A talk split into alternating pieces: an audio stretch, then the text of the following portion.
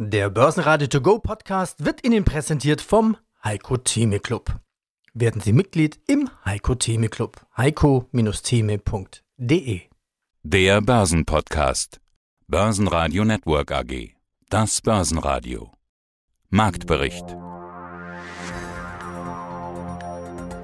Grüß Gott zum Tag des Geldregens. Die Regierung und die EZB stocken die Corona-Gelder auf. Grüß Gott, mein Name ist Philipp Vorntran von Flossbach von Storch. Spricht jetzt alles für Aktien, weil man davon ausgehen kann, der nächste Rücksetzer wird aufgefangen oder der ein oder andere rennt sogar diesem fahrenden Zug noch hinterher. Diese übliche Situation, eigentlich will das Geld in den Markt, aber jetzt ist es gerade noch nicht da? Ja, also ich stimme Ihnen dazu, dass die Mehrzahl der Profis das nicht erwartet hat, was im Moment äh, vonstatten geht. Ich zähle mich da gerne auch dazu, dass der DAX so schnell dieses Niveau erklimmt, auch wenn der DAX für uns völlig irrelevant ist als Index, hätte ich definitiv nicht erwartet. Aber ich habe eine gute Nachricht. Wenn ich mir anschaue, wie die Mittelzuflüsse in unser Haus durch die Corona-Krise hindurch gewesen sind. Und ich habe mich mit äh, vielen Kollegen aus anderen Häusern auch darüber unterhalten und sie haben das für ihre Häuser auch bestätigt, dann zeigt das, dass die Deutschen gekauft haben in der Krise, dass, dass Zeichnungen für Aktien und für aktienlastige Mischfonds reingekommen sind, es gab eine Woche, das war Anfang März, äh, wo es auch bei uns ganz leichte Mittelabflüsse gegeben hat. Aber seitdem kommen Tag für Tag neue Mittel rein. Und wie gesagt, das sind wir keine Ausnahme. Wir sind vielleicht äh, im, Ausmaß etwas weiter oben als der Durchschnitt. Äh, aber grundsätzlich haben die Deutschen offensichtlich kapiert, was auf sie zukommt das ist natürlich immer noch viel zu wenig, aber es ist ein guter Anfang und es ist das erste Mal, dass ich wirklich beobachten kann, dass in einer solchen, ja, ich würde fast sagen, Angstsituation, Krisensituation in Deutschland dann auch die richtige Konsequenz gezogen wurde, zu sagen, okay, ich nutze das mit einem mittel- bis langfristigen Zeithorizont. Ich bin sicher, die Mehrheit derjenigen, die gekauft haben, die haben auch nicht damit gerechnet, dass es so schnell wieder aufwärts geht, aber ihnen war das mittel- und langfristige Ertragspotenzial von realen Investments durchaus bewusst. Und sie haben gesagt, ich nehme jetzt mal mein Herz in die Hände und kaufe. Und wenn es noch einmal fällt, dann kaufe ich nochmal und ich glaube, dieses, dieses veränderte Denkmuster, an dem wir und vielleicht auch viele unserer Kollegen in der Branche lange gearbeitet haben, das hat sich diesmal das erste Mal materialisiert. Das Wumms an der Börse blieb aus. Wumms kommt von Finanzminister Olaf Scholz. Er sagte, wir wollen mit Wumms aus der Krise kommen.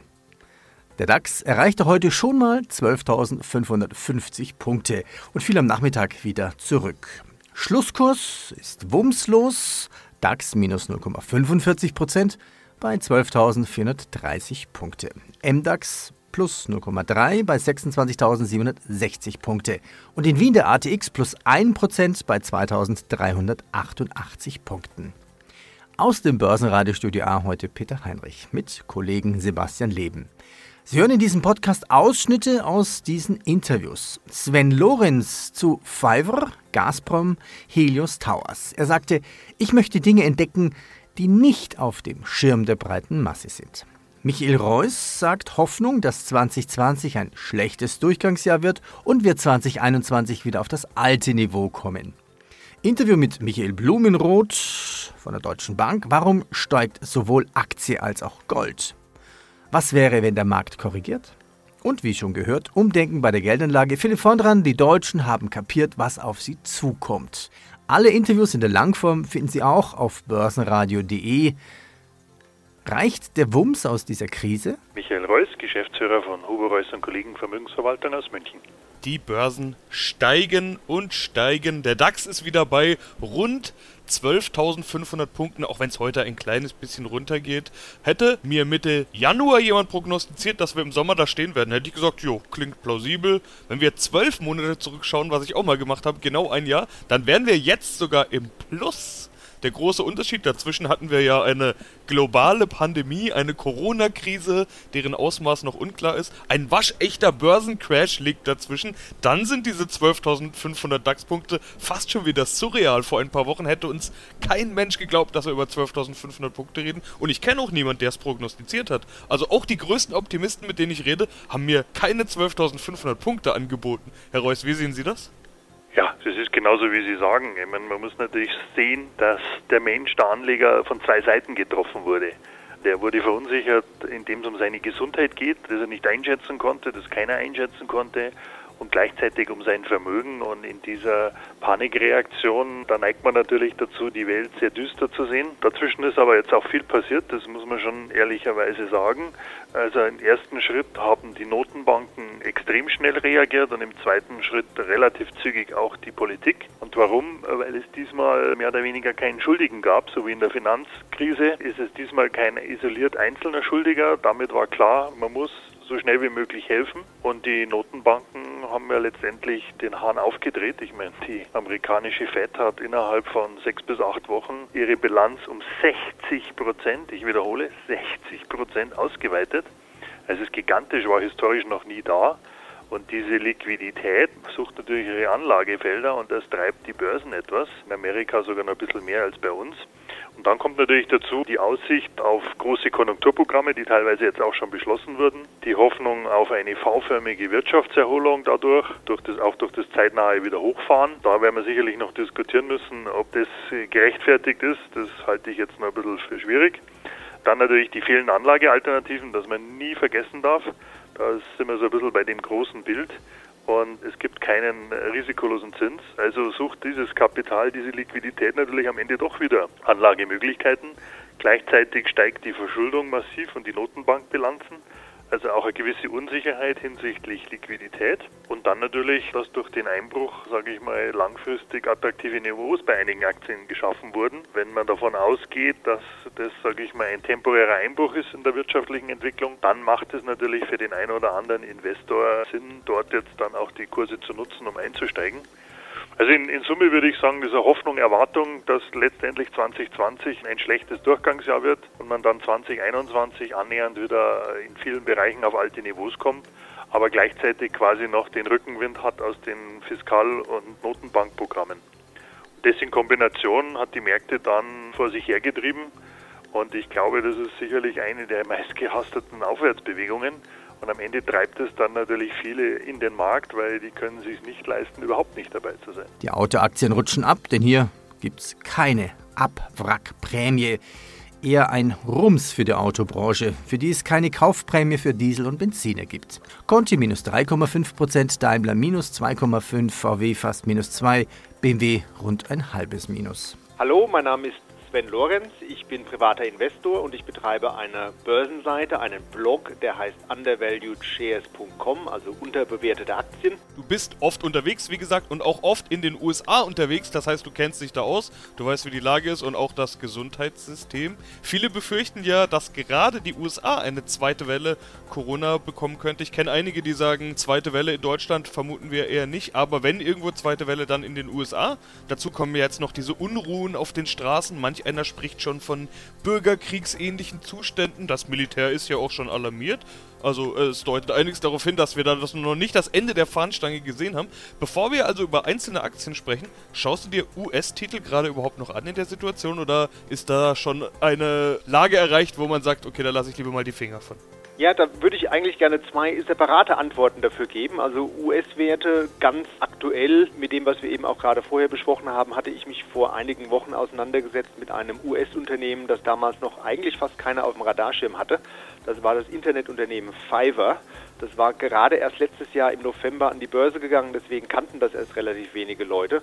Das ist eine Plattform, wo Freischaffende ihre Dienstleistungen anbieten können, also freischaffende Künstler zum Beispiel, die Grafiken oder Video-Editing und äh, solche Sachen anbieten können. Nachdem die Corona-Krise anfing, dachte ich mir, aha, es gibt jetzt immer mehr Arbeitslose in den USA. Was werden die denn machen? Viele von denen gehen dann auf so eine Plattform wie Fiverr und bieten dort ihre Dienstleistungen an, um sozusagen als Freischaffende nebenher noch Geld zu verdienen. Das heißt, die profitierten unmittelbar von der Arbeitslosigkeit, die in den USA jetzt entstanden ist.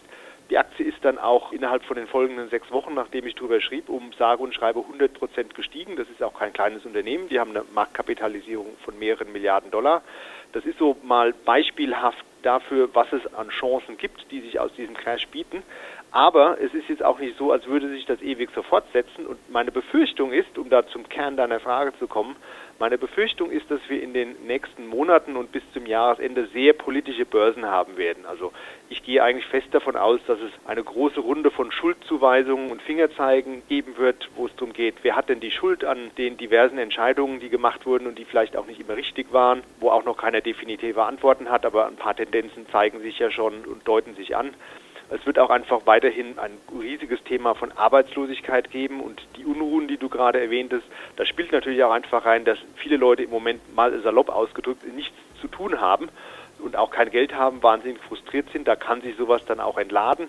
Wir haben eine Wahl anstehen in den USA, die wäre sowieso extrem kontrovers und sicher sehr aufgeheizt geworden und das wird jetzt noch umso mehr der Fall sein. Europa sollte sich da auch keineswegs mal in zu große Sicherheit wiegen. Wir haben ja letztes Jahr schon die ganzen Demonstrationen der Yellow Vests in Frankreich gesehen. Italien hat sicher auch diverse wirtschaftliche Herausforderungen und eine sehr hohe Arbeitslosigkeit, die ja um das gesamte Mittelmeer herum entstanden ist. Spanien versucht jetzt gerade ein Universal Basic Income, also ein bedingungsloses Grundeinkommen einzuführen. Das sind alles hochbrisante Themen und da entstehen neue Risiken, die wir in dieser Form noch nicht hatten und das wird sich im Rest des Jahres sicher entladen in diversen Konflikten und Spannungen und da haben wir sicher noch nicht das letzte gesehen und das wird nicht nur die USA, aber auch Europa betreffen. Und was gab sonst noch? Grammer bestellt KfW-Kredit plus 4%. LEG Immobilien mit neuem Rekordhoch plus 2, Adidas Corona-Umsatzwachstum in China plus 2%, US-Regierung wählt diese Impfstoffproduzenten aus. Darunter sind Pfizer, Moderna, AstraZeneca mit der Universität Oxford, Johnson Johnson und Merck und Co. Es gibt bei der deutschen Börse eine Fast-Exit-Regel. Somit könnte die Lufthansa aus dem DAX fliegen, denn sie erfüllt nicht mehr die Verbleibekriterien für eine DAX-Mitgliedschaft. Nachrücken könnte die Deutsche Wohnen. Schauen wir noch auf den Goldpreis. Zum Xetra-Schluss gibt es Gold für 1710 US-Dollar. Guten Tag, mein Name ist Michael Blumenmund von der Deutschen Bank. Meine Funktion in der Deutschen Bank ist die Analyse von Rohstoffmärkten, Währungsmärkten, auch von Aktienmärkten, aber hauptsächlich Kernkompetenz in Rohstoff- und Währungsmärkten. Dann wollen wir über einen Rohstoff sprechen, nämlich Gold. Sie haben im April gesagt, 2020 wird ein gutes Jahr für Gold und das war es und ist es bisher ja auch. Spannend ist jetzt aber die Entwicklung, dass Aktien ebenfalls stark gestiegen sind nach dem Crash. Normalerweise ist da ja so eine gewisse Korrelation zu erkennen, also wenn die Risikofreude zunimmt, gehen die Anleger lieber in Aktien, wenn die Risikoaversion zunimmt, gehen sie lieber in Gold. Jetzt steigt beides. Warum steigt Aktien und Gold? Ja, definitiv. Gute Frage. Das war früher tatsächlich eher andersrum gewesen. Aber mittlerweile ist die Korrelation eher, dass häufig sich beide Assets in die gleiche Richtung bewegen. Und zwar deswegen, weil viele Investoren jetzt ja davon ausgehen mittlerweile, dass die Talsohle der Corona-Pandemie durchschritten ist. Die allermeisten Marktinvestoren wurden vielleicht auch im falschen Fuß erwischt, sind short gewesen in Aktien oder haben nicht früh genug gekauft, sehen jetzt, wie die Aktienmärkte davonlaufen. Und das ist das erste Problem. Andererseits traut man vielleicht dem ganzen Braten noch nicht so richtig ganz. Man sieht zwar, dass die Aktienmärkte massiv steigen, dass sie jetzt gerade Nasdaq ist schon im Plus. Wenn man das mit dem Jahresanfang vergleicht, S&P 500, DAX sind nicht mehr so weit davon entfernt, aber man traut halt dem ganzen Braten noch nicht so ganz. Und das bedeutet, klar, wenn man jetzt eine Summe X zur Verfügung hat, dann investiert man vielleicht 90 Prozent dieser Summe in die Aktienmärkte, aber nichtsdestotrotz auch Gold hat ja weiterhin seine Funktion. Gold könnte davon profitieren, wenn erstens die Wirtschaft wieder anlaufen sollte, weil dann natürlich auch die Nachfrage nach Industrie industriellem Gold ähm, höher werden wird und andererseits kauft man das Gold wahrscheinlich allein aus Sicherheitsüberlegungen heraus. Falls die Aktienmärkte doch zu früh Höhenluft geschnuppert haben, dann äh, gehen die Marktteilnehmer davon aus, dass sie sich da ein bisschen abgesichert haben, indem sie auch eine Position in Gold halten. Ach ja, und natürlich Urlaubssperre für alle Softwarejungs, die ja all diese Buchhaltungsprogramme an die neue Mehrwertsteuer anpassen müssen.